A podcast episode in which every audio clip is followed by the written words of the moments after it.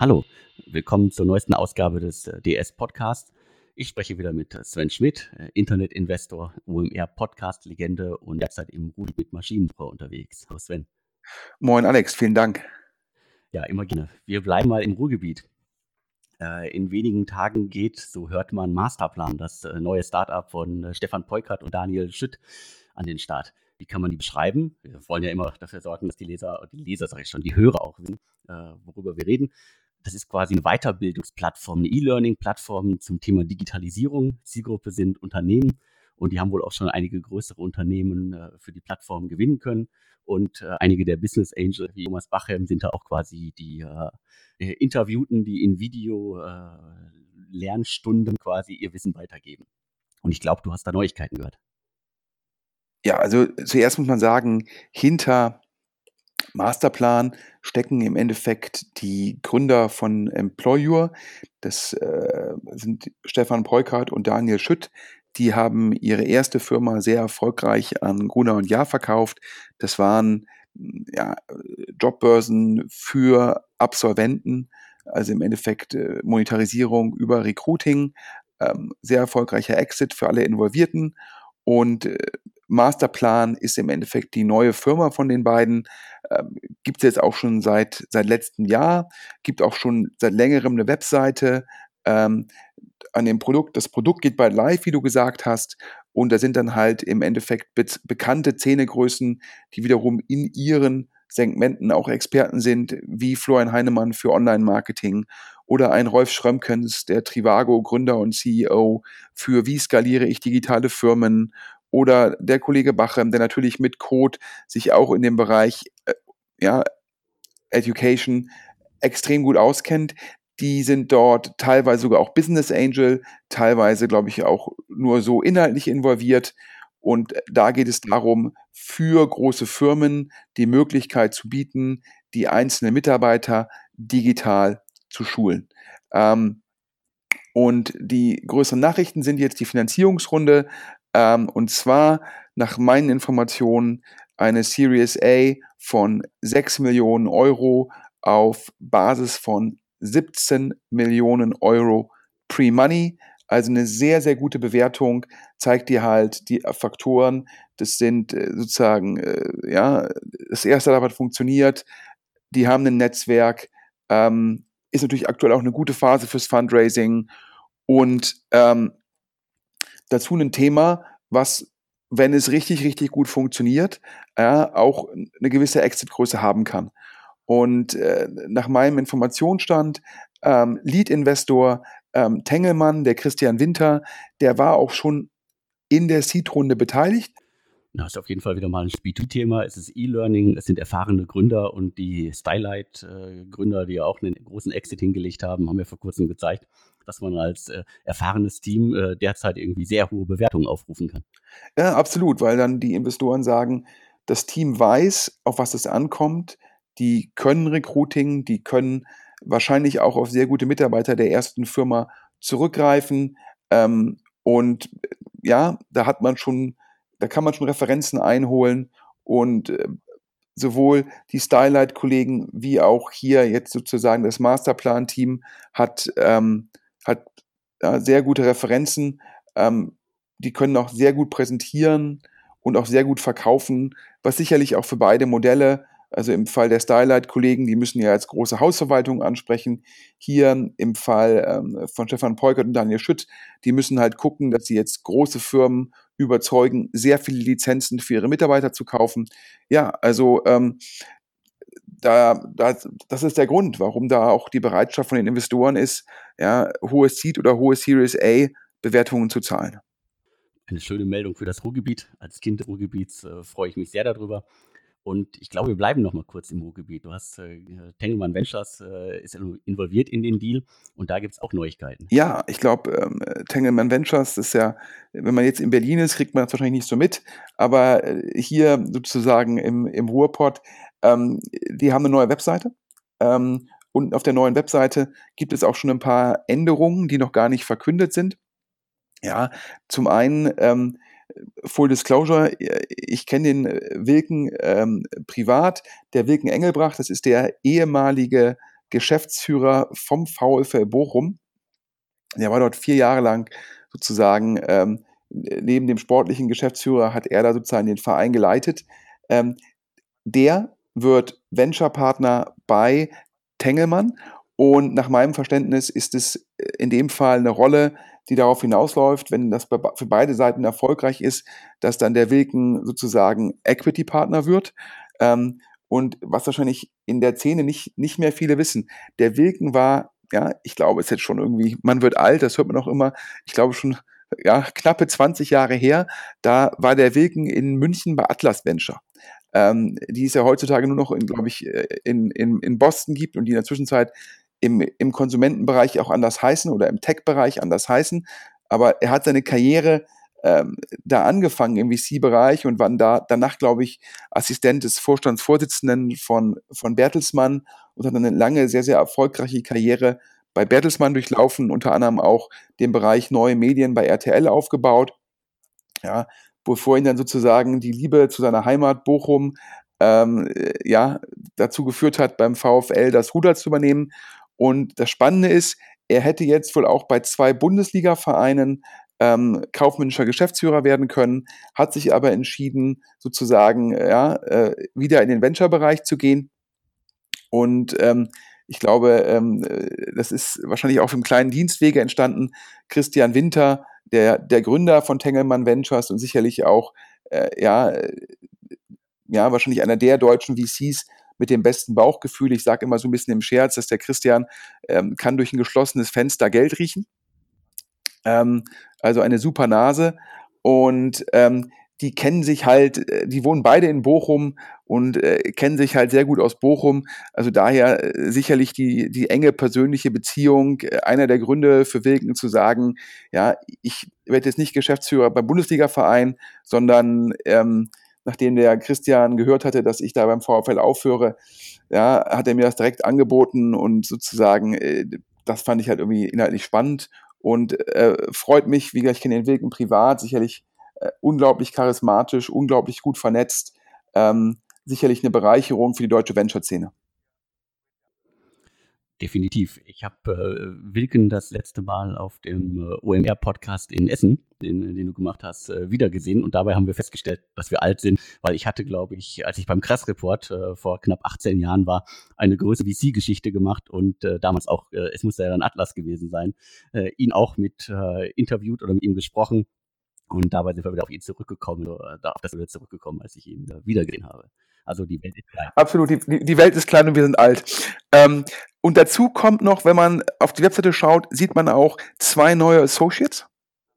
Ähm, und das deutet alles, äh, ja, für mich darauf hin, und das ist auch das, was ich hier sozusagen im Ruhrpott auf dem Flurfunk höre, ähm, dass Tengelmann Ventures, äh, ja, ich glaube, äh, man kann das so sagen, skaliert die werden größer, die wollen mehr investieren. Ähm, die haben natürlich auch einen super Track Record aufgebaut ähm, mit, mit Zalando, mit Delivery Hero, sind bei Westwing investiert, wo jetzt der, wo jetzt der IPO kommt. Ähm, und dementsprechend glaube ich, da haben die die Möglichkeit, ja, ähm, die Firma jetzt noch größer zu machen und die wird genutzt. Das ist sehr gut. Das freut mich als Kind des Ruhrgebiets nochmal doppelt. Und äh, die sind auch Unterstützer des Ruhrsummits, wo ich im äh, Oktober auch äh, vor Ort sein werde. Also die geben richtig und vor allen Dingen, sie unterstützen die Szene vor Ort. Ja, super. Du musst ja auch sagen, das ähm, ist natürlich jetzt in, ob es in Bochum ist, ob es in Essen ist, in Gelsenkirchen oder in Duisburg. Ähm, das ist ja nicht äh, wie in Berlin, wo da an jeder Ecke in Mitte ein VC ein Büro hat, ähm, sondern da gibt es halt, äh, ja, wahrscheinlich fast alleinig ähm, äh, Tengelmann Ventures. Und da ist natürlich super, äh, wenn man, wenn an dem Standort sozusagen die eine Firma jetzt nochmal wächst und natürlich dann auch andere VCs, sage ich mal, ausbildet. Und dann gibt's vielleicht auch in 10, 15 Jahren Leute, die dann vielleicht bei Tengelmann auch gegangen sind und wiederum ihre eigene VC-Firma dann aufbauen. Ja, das ist zumindestens die Hoffnung, ja, ähm, und daher ähm, eine super Geschichte. Ja, dann machen wir Themenwechsel wir sprechen über äh, Chronext. Chronext ist ein Startup, das, glaube ich, ursprünglich aus der Schweiz kommt. Die sitzen auch in Köln und, glaube ich, mittlerweile auch im Büro in, in, London, wenn ich jetzt das richtig im Kopf habe. Die verkaufen klassische Uhren über das Netz, haben, glaube ich, in den letzten Jahren 50 Millionen Dollar bisher eingesammelt Konkurrenten sind sowas wie äh, Chrono24, äh, Hurando und äh, Watchmaster.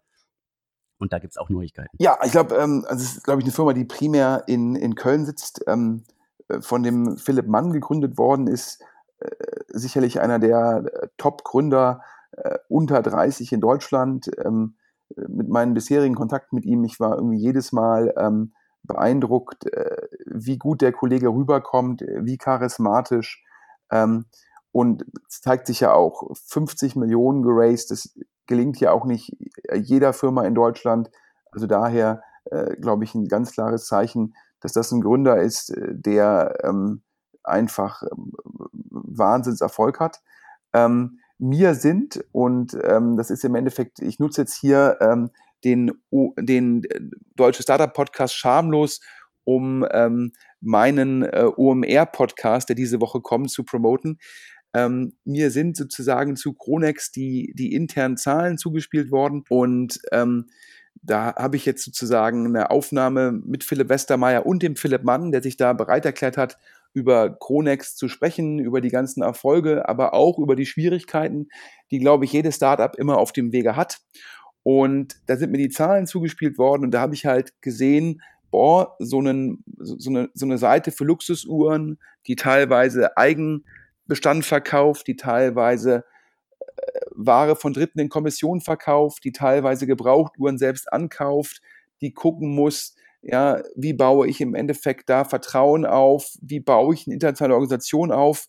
Ähm, da, da, muss man sagen, das waren Zahlen wie bei so einem Valley-Startup, also sprich extreme Ambitionen, eigenes Warenwirtschaftssystem und dementsprechend noch einhergehend sehr, sehr hohe Verluste, ähm, weil halt im Endeffekt sehr stark in die Plattform investiert wird. Also sehr, sehr ambitioniert. Ähm, und die Zahlen werden, werden im OMR-Podcast ähm, äh, im Detail diskutiert. Ich kann halt nur jetzt schon mal hier verraten, letztes Jahr ein zweistelliger Verlust.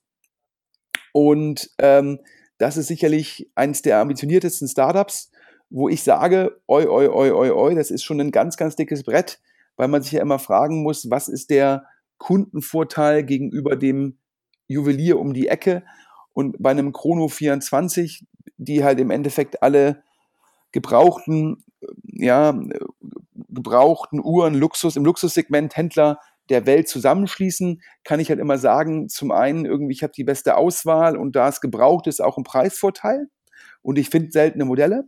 Und ja, bei, bei Kronex ist das nicht so ganz klar mit dem Kundenvorteil, äh, weil die Preise teilweise ja genauso sind wie beim Juwelier um die Ecke, aber ich kann die Uhr dann halt nicht anfassen wie beim Juwelier um die Ecke und ich kann vielleicht auch nicht einfach die Uhr, wenn es da ein Problem gibt, kurz um die Ecke beim Juwelier abgeben. Ähm, aber dennoch, ja, ähm, sieht man ja an Farfetch, die Investoren sagen halt, ja, wir glauben an den Luxusmarkt online und äh, sicherlich auch äh, einer der Gründe für das Thema, ja, dass das halt bei vielen VCs immer wieder aufschlägt. Die sehen halt jetzt den sehr, sehr äh, sozusagen erfolgreichen Farfetch-Exit, über den wir ja auch schon, über den IPO haben wir ja auch schon gesprochen. Ähm, und daher, ja, also ist auch ein Tengelmann-Investment. Also daher ähm, reden wir jetzt vielleicht ein bisschen zu viel über Tengelmann, angefangen halt mit, mit sozusagen dieser Riesenrunde in Bochum, die mich sehr freut, wahrscheinlich eine der größten VC-Runden für den Ruhrport und dann, dass die weiter so viel Gas geben. Bei Kronext, ja, da sage ich tolle, tolle Ambition. Ob das dann gut geht, müssen wir schauen. Also du meintest einen zweistelligen Millionen äh, äh Fehlbetrag oder Verlust, äh, der da zusammengekommen ist. Ja, korrekt. Das ist, und das, ja, sicherlich bei relevantem Außenumsatz. Ähm, nach Hören im letzten Jahr ähm, 36 äh, Millionen Euro Außenumsatz, aber ja, bei relativ geringer Marge, ja, ähm, von ungefähr 10 Prozent. Das heißt, du, du hast halt 3,6 Millionen Euro Innenumsatz und dann hast du einen zweistelligen Millionenverlust, der dagegen steht. Das ist natürlich äh, ja halt einfach sehr, sehr aggressives Investment ja, in die Plattform. Und wie du ja schon gesagt hast, ich glaube, das Headquarter sitzt in Zürich, die Operations sitzen in Köln, in London betreibt Chronext äh, einen Offline-Laden, um Zugang zu Uhren zu haben, also Konzessionen zu bekommen und so in der Lage zu sein, dann auch online gewisse Uhren verkaufen zu dürfen. Und ich glaube zum Beispiel, dieser Laden ist dann letztes Jahr äh, mehr als einmal überfallen worden. Dann gab es da Themen, dass die Versicherung das nicht komplett abgedeckt hat. Es sind natürlich, das ist so ein bisschen, ja, wenn man halt hm, in drei Ländern ja, auf der linken Spur 250 fährt, ähm, dann kann auch mal ein Unfall passieren. Ähm, wenn man das dann, ähm, äh, wenn man das gerade tut mit so einem Auto, wo noch der Beifahrer ja, ähm, aus dem Fenster hängt und versucht, den Außenspiegel wieder zu montieren, ähm, das ist schon ja ein, ein Hochrisikoakt. Und weil man halt alles halt zeitgleich macht. Man baut halt ein neues Warenwirtschaftssystem, man hat diesen Offline-Laden, man hat mehrere Länder. Das ist schon eine, eine unglaubliche Investition, dass man halt sagt, das Wachstum kommt. Und statt sequenziell vorzugehen, damit ich auch auf jeden Fall Marktführer werde, parallelisiere ich das Vorgehen. Und das führt halt immer zu Ineffizienzen. Und mit den Ineffizienzen kommt dann halt der hohe Burn. Und das ist, ja, das ist schon, das ist ein Ritt auf, ähm, auf der Rasierklinge. Ich würde mich sehr freuen, wenn es klappt, ähm, weil es ja immer toll ist, wenn wir aus Deutschland heraus ja, Firmen bauen, die in Europa führend sind oder potenziell sogar weltweit. Aber das ist schon Innenumsatz versus Burn. Das ist schon ein Verhältnis. Da muss man ja dicke Eier für haben. Ja, und vor allen Dingen tiefe Taschen. Da werden 50 Millionen dann auch nicht lange reichen. Ja. Wer noch an mehr Details interessiert ist, kann sich da den OMR-Podcast anhören. Werde ich auch machen. Und wir gehen zum nächsten Thema. Äh, Home 24. Da haben wir vor kurzem schon drüber gesprochen. Äh, die haben äh, jetzt ihre, ihre neuesten Zahlen vorgelegt und es geht wieder um das Wetter. Es geht um äh, ein ERP-System, das eigentlich schon als eingeführt galt, aber trotzdem halt irgendwie noch parallel zum alten betrieben werden muss, was irgendwie Probleme gemacht hat bei der Abarbeitung der Bestellungen. Und auf einmal ist Brasilien wieder ein Thema und irgendwie hat man das Gefühl, Home24 hat sich den IPO sehr schön geredet. Ja, wir hatten ja über Home24 schon gesprochen. Jetzt gab es im Endeffekt nach der Umsatzwarnung fürs Q2 gab es jetzt die Ergebnisse fürs erste Halbjahr und damit auch für Q2 die Ergebnisse. Ähm, der Jochen Krisch auf Exciting Commerce hat es ja schon äh, sehr treffend ähm, kommentiert. Ja, ähm, wir hatten ja auch schon drüber gesprochen, wo ich gesagt habe, Mensch, in den USA, also wäre sozusagen Home24 in den USA an die Börse gegangen, dann hätte, hätte die Firma und auch die Gründer oder der, der Vorstand, die hätten dann schon arge Probleme. Denn wenn man im Juni an die Börse geht, dann muss man ja, dann weiß man ja, wie sich das Q2 entwickelt hat. Ja, dann ist das Q2 ja schon von drei Monaten sind ungefähr zweieinhalb schon vorbei. Dass dann die letzten zwei Wochen ein Quartal retten, ja, das, das, das, das glaubt man ja selbst nicht. So. Ähm, und jetzt kamen die Zahlen halt für Europa raus und da ist sozusagen, also der Europa-Umsatz ist von 51,8 Millionen auf 51,6 Millionen zurückgegangen. Das heißt, Q2 versus Q2 des letzten Jahres, das war sogar leicht negatives Wachstum. Ja, und dass man das halt nicht im Rahmen des Börsengangs bekannt gegeben hat, das finde ich persönlich schon höflich gesagt, äh, schon irritierend, wenn ich der Anleger wäre. Ähm, ja, in dem Fall, glaube ich, äh, Gott sei Dank, bin ich da kein Anleger. Und äh, parallel hatte man ja letztendlich, ja, wie der Jochen auch so schon schreibt, eigentlich verkündet, dass dieses, äh, ja, das ERP-System halt auf SAP ähm, umgestellt worden sei. Ja, die haben früher Navision verwendet und jetzt nutzen sie ERP. Und jetzt gibt es dann ein Schaubild in der Home 24 Präsentation. Delivery Volume via Old System showed unexpected peak again end of Q2.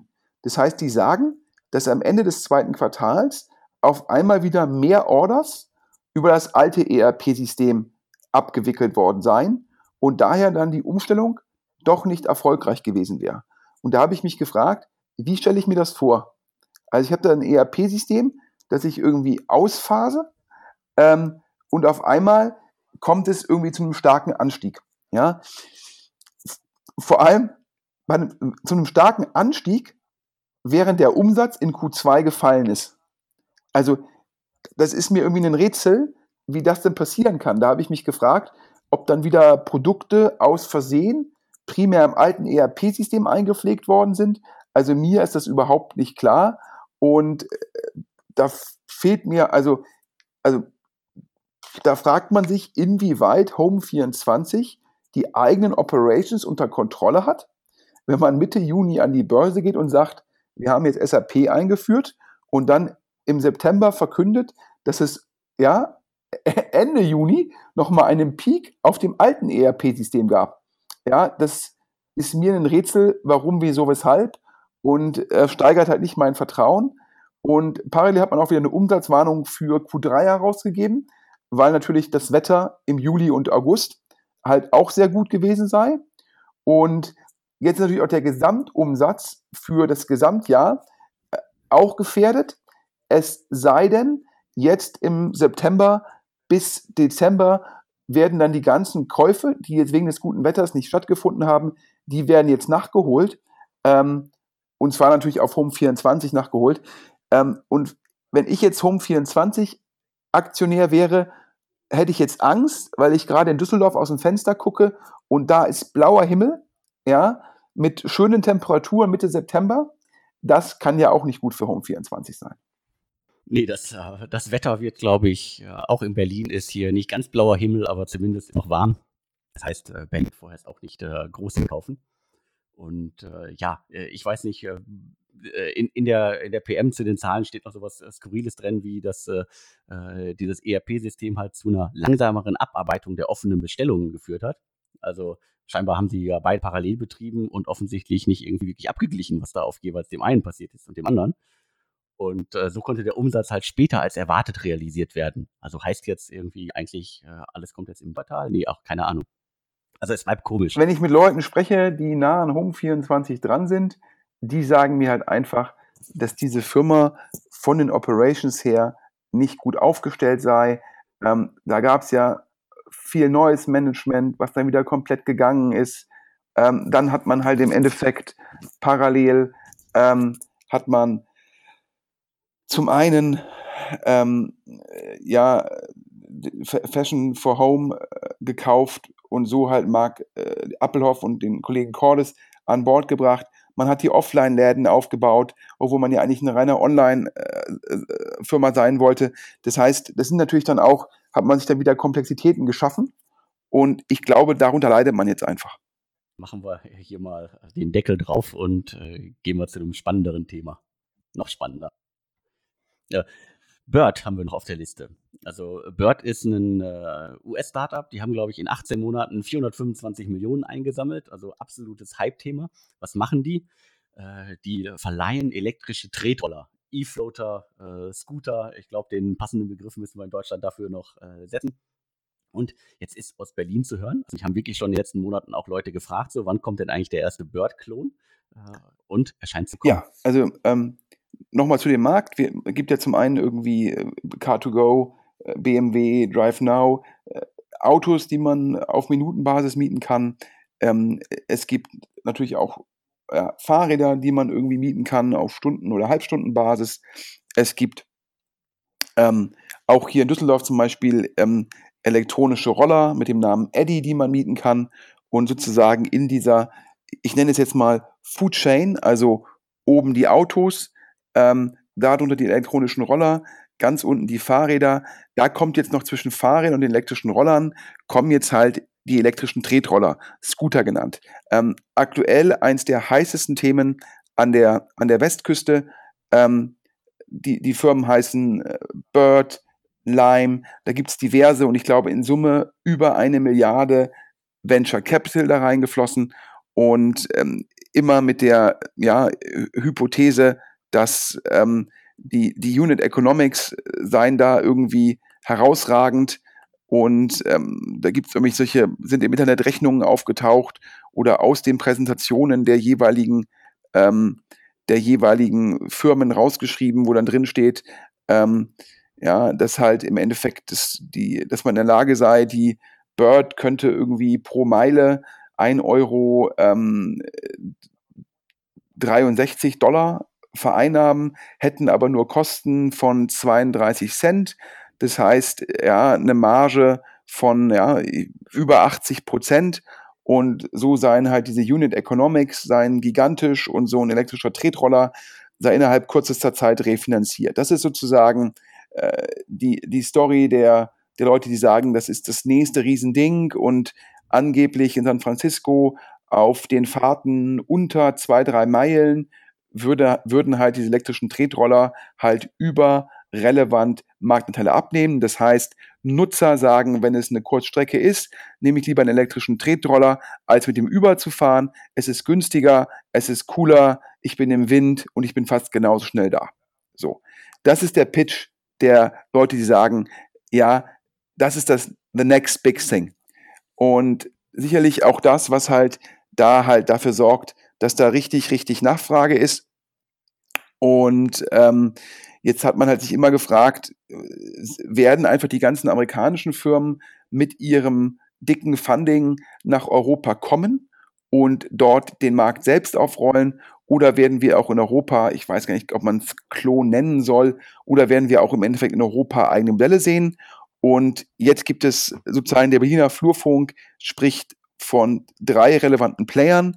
Und der erste ist ein ganz großer Name, Lukas Kadowski, Gründer von Spreadshirt, Gründer von Team Europe, Gründer von Delivery Hero, sicherlich ähm, einer ja, hat sich in den letzten ein, zwei Jahren, glaube ich, zurückgenommen, aber vorher sozusagen einer der Berliner Zähnegrößen mit dem Delivery äh, Hero Exit sicherlich auch einer der erfolgreichsten, wohlhabendsten Gründer in Berlin, in Deutschland. Ähm, war jetzt oder ist auch noch Venture-Partner bei Target Global. Und der Berliner Flurfunk sagt, Lukas Gadowski nimmt sich dem Thema persönlich an, steckt eigenes Geld da rein, Target Global investiert, angeblich noch ein weiterer VC und will das Thema zuerst in Deutschland und dann wahrscheinlich auch schnell in Europa ausrollen. Also daher, wenn das so stimmt, ja, und man kann auf LinkedIn auch Indizen sehen, dass er sich damit beschäftigt, ähm, sicherlich ähm, ganz, ganz spannend zu beobachten, weil Lukas Gadowski sicherlich in der Lage ist, zum einen die Anschubfinanzierung selbst darzustellen und mit seiner Marke und mit seinem Track Record auch in der Lage sein wird, genügend Geld aufzunehmen, um das Thema dann halt auch richtig groß zu machen und gegen die Amerikaner bestehen zu können. Das ist Player Nummer eins. Player Nummer zwei, auch jemand, der schon bewiesen hat, dass er sehr viel Kapital aufnehmen kann, Lawrence Leuschner. Gründer von Rebuy, bei Rebuy sehr, sehr gutes Fundraising gemacht. Dann, ich glaube, vor ein, zwei Jahren operativ bei Rebuy ausgestiegen, hat, glaube ich, eine, eine, Weltreise gemacht, ähm, über die auch, glaube ich, sehr gut berichtet und ist jetzt zurück und ja, der Flurfunk sagt, er pitcht das Thema. Also daher Nummer zwei und Nummer drei, ähm, ja, das ist da gibt es auch schon eine Domain und schon eine Webseite wind.co.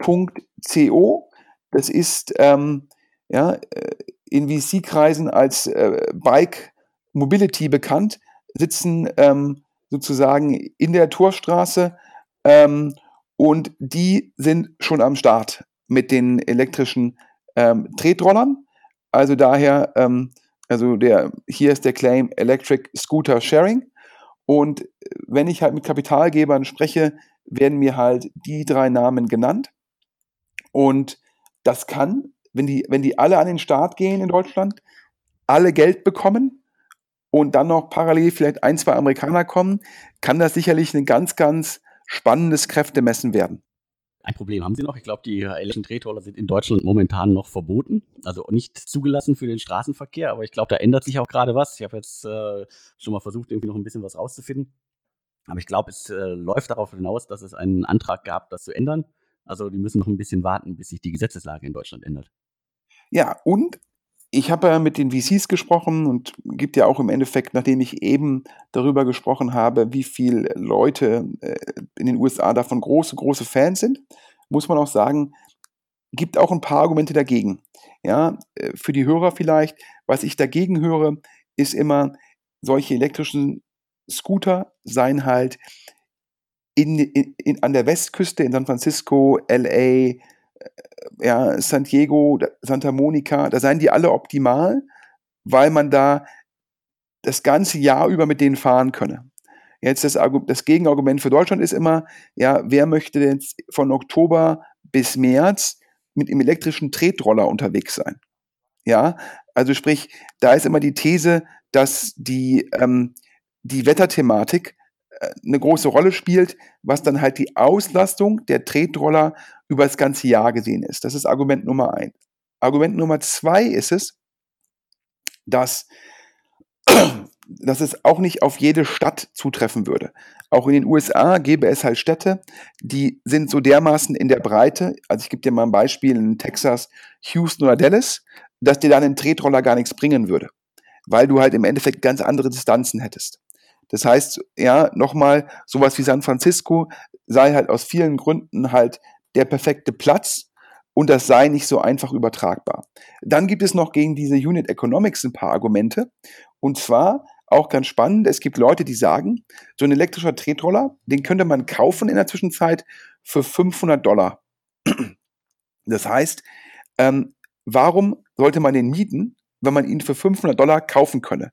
Denn das Argument ist es, dass man im Endeffekt gar nicht lange bräuche, also wenn man jetzt, wenn man jetzt im Endeffekt Bird nutzen würde, regelmäßig, dann hätte man nach 90 Tagen Bird-Nutzung, hätte man 500 Dollar ausgegeben. Und man könne für die 500 Dollar auch den elektrischen Tretroller selbst kaufen. Und den Tretroller, da hat man ja keine Parkprobleme. Das heißt, der Vorteil von so einem Car2Go ist es, dass ich halt sage, ich fahre von A nach B und muss dann für die Parkkosten nicht aufkommen. Ja, das diesen Vorteil, den hat man ja nicht, wenn man jetzt Bird ist. Denn derjenige, der so einen elektrischen Tretroller hat, kann den auch mit ins Büro nehmen oder kann den sogar im Restaurant unter den Tisch stellen. Das heißt, ja, der Vorteil ist halt nicht gegeben. Das heißt, die Unit Economics sind so vorteilhaft, weil die Geräte so günstig sind. Aber kann das nicht auch das dazu führen, dass die Heavy-User sich das selbst kaufen? Und ähm, daher ja, und dann hat, hat Tu noch geschrieben, ähm, Bill Gurley, ähm, wahrscheinlich einer der bekanntesten Investoren ähm, weltweit, der hat diese Zahl auch gelesen gehabt mit den ähm, 32 Cent Kosten pro Meile und meinte, er würde gern mal die Vollkosten sehen im Sinne von, ähm, über welchen Zeitraum muss man die Geräte abschreiben, also er meint, müsste man die Geräte nicht viel schneller abschreiben, weil die Nutzung höher ist und die kaputt gehen. Was ist mit den ähm, sozusagen äh, Unterhaltskosten? Was ist im Endeffekt, dass man die Batterien aufladen muss? Was ist, dass man die teilweise einsammeln muss, um sie wieder zurückzubringen an die Orte, wo die Nachfrage da ist? Was ist im Endeffekt mit der Regulierung? Die hast du auch gerade schon angesprochen. Was ist mit der Versicherung? Was heißt das eigentlich, wenn jemand mit einem elektrischen Tretroller auf dem Bürgersteig jemand anderen über umfährt, ja, wer kommt da für die Kosten auf? Und der hat gesagt, er ist da mal gespannt, ja, ob das dann wirklich ähm, so ist. Aber ist, wie so oft im Leben, da gibt es zwei Fraktionen. Die einen sagen, das nächste große Ding, die anderen sehen es skeptisch. Die VCs, mit denen ich gesprochen habe, haben halt in Deutschland relativ Respekt vor der Saisonalität. Die sagen halt, äh, gibt es da auch eine Nutzung im Winter? Ähm, aber wir werden es bald sehen, wenn die Regulierung das in Deutschland erlaubt und wir dann äh, ja, solche Leute haben, wie Lukas Gadowski mit tiefen Taschen oder jemand mit dem, wie den Lawrence Leuschner, der sehr gut vernetzt ist. Ich bin gespannt. Klingt auf jeden Fall äh, nach einem ganz großen Thema. Aber der, der, Berliner Winter ist hart. Also normalerweise äh, November bis äh, Ostern ist die Stadt tot und man wundert sich dann im Oster, äh, zu Ostern, wo die Leute wieder herkommen. Also das Wetter wie bei Home 24 äh, diesmal in die andere Richtung kann da große Probleme machen. Platt gesagt für die äh, Investoren, des, die hier uns hier zuhören, ja, im Endeffekt äh, bei schlechtem Wetter gewinnt man mit Home 24 und äh, bei gutem Wetter gewinnt man mit elektrischen Tretrollern. Dem ist nichts so hinzuzufügen und wir sind damit durch. Wir sind ein bisschen über unserer klassischen Zeit, aber ich glaube, es war noch, wert. Noch ein Punkt zum, zum Schluss. Ähm, bisher war ja der Podcast ähm, komplett werbefrei und ähm, der Alex und ich äh, haben gesagt, ja, nachdem der Test, glaube ich, jetzt sehr erfolgreich war, wir sind jetzt über SoundCloud, ähm, iTunes, Spotify bei 15, ungefähr 1500 Hörern pro Folge und wachsend, ähm, dass wir auch, ähm, glaube ich, jetzt sagen, das machen wir weiter. Der, der Test, der war erfolgreich und daher auch die Entscheidung zu sagen, wir suchen nach ein, zwei äh, Sponsoren. Wenn es da draußen Interessenten gibt, die sagen, ähm, sie wollen den Podcast sponsoren, dann bitte beim Alex bei Deutsche Startups melden. Schreibt mir eine Mail an äh, podcast.startups.de und wir sprechen über alles weitere. Klasse. Und ja, vielen Dank fürs Zuhören und bis zur nächsten Woche. Ja, vielen Dank auch von mir und vielen Dank, Sven. Tschüss.